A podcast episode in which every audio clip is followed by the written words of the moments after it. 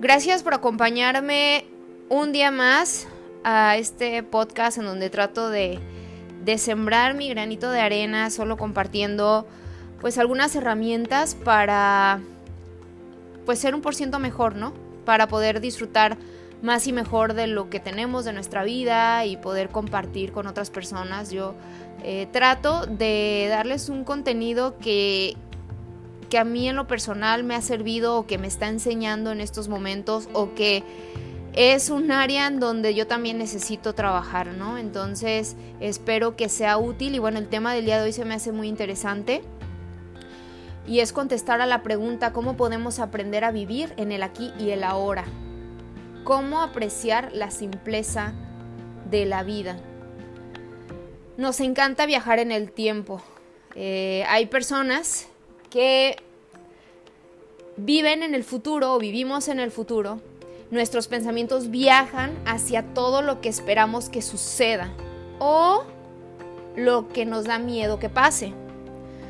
Otras personas viven más en el pasado, recordando experiencias o preguntándose el porqué de ciertos eventos, ¿no? Y tratan de darle sentido a lo que ya pasó.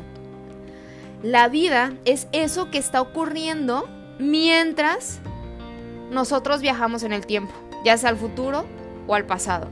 Es decir, dejamos que se nos escape la vida por no salir del pasado o especular sobre lo que podría pasar en el futuro. Vivir así hace que tengamos la sensación de que el tiempo avanza demasiado rápido como si estuviéramos en un sueño y despertáramos a una realidad que no sabemos valorar. Nos agobiamos y nos distraemos por cosas que nos privan de disfrutar más y mejor el presente. Yo en lo personal necesito trabajar activamente para conectar con el presente. Creo que las crisis existenciales o el aburrimiento de la vida o la monotonía o la insatisfacción viene cuando esperamos que pase otra cosa a lo que está pasando, ¿no? Es como una expectativa no cumplida que nos lleva a la desilusión. Entonces, viajar en el tiempo, ya sea al pasado o al futuro, nos roba la capacidad de disfrutar de nuestro presente, del aquí y el ahora. Además, no es solo que nuestra mente viaje, sino que también nos acompaña nuestras emociones. Viajamos al pasado con nostalgia, con tristeza o a veces hasta con amargura, con enojo, con rencor. O viajamos al futuro llenos de miedo y ansiedad.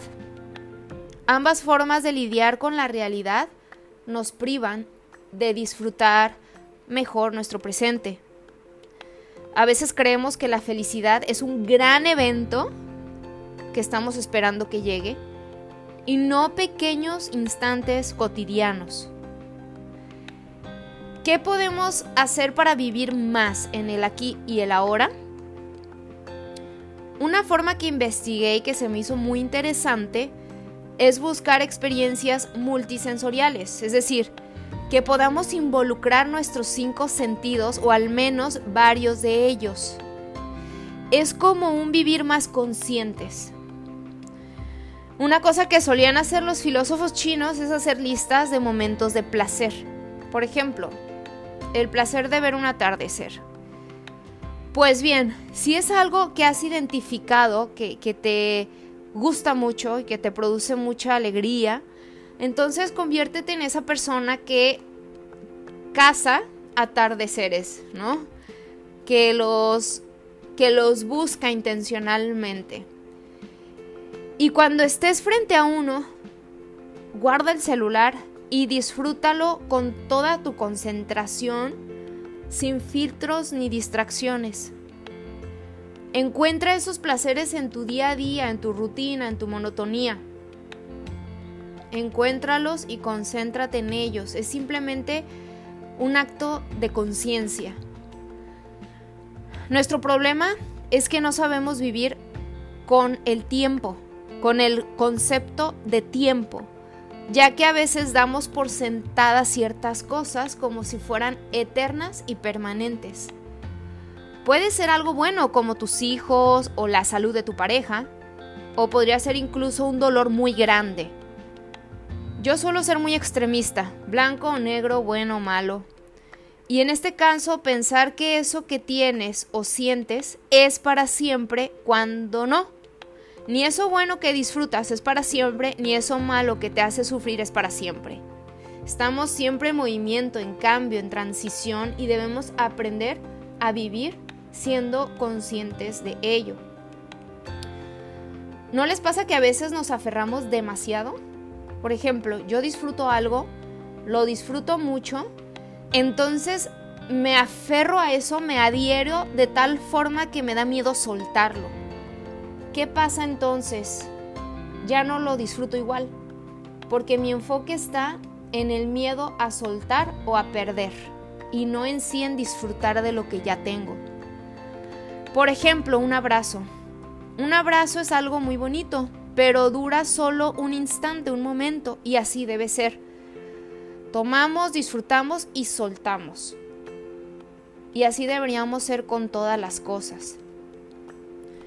Antes de dar por concluido este episodio, quisiera cerrar con algunos tips que yo misma estaré implementando que creo que nos van a ayudar a disfrutar más el aquí y el ahora. Y uno es la concentración. Entrena tu concentración. Conviértete en investigador o investigadora, en cazador de momentos, en pasar del ver al observar. En esta era de, de tecnología es muy difícil enfocarnos, ¿no les pasa? A veces a mí me pasa que ni siquiera puedo estar concentrada viendo una película o una serie porque ya me distraje viendo el celular, este, viendo Facebook, Instagram. Me distraigo con otras cosas, o sea, no me puedo estar sentada quieta viendo algo sin distraerme. Ni siquiera algo que es de ocio y de relajación lo puedo disfrutar porque mi atención está dividida, está dispersa, está en todos lados y en ningún lado. La concentración requiere de mucho entrenamiento y práctica. Por eso creo que es importante que hagamos ejercicios de concentración, de memoria. Si perdieras la vista hoy, ¿sabrías moverte por tu casa sin problema? Quizás no, porque aunque vives ahí, no vives de manera consciente. Vemos y no vemos, damos por sentadas las cosas. Creo que algo bueno que ha traído la pandemia en ese sentido es el de valorar. Empezamos a ser más conscientes sobre las cosas más importantes de la vida, de lo esencial. Nuestras prioridades han cambiado y creo que eso es bueno. Aprovechemos estos momentos para detenernos a pensar, a reflexionar, a concentrarnos más en lo que tenemos y volvernos cazadores de momentos.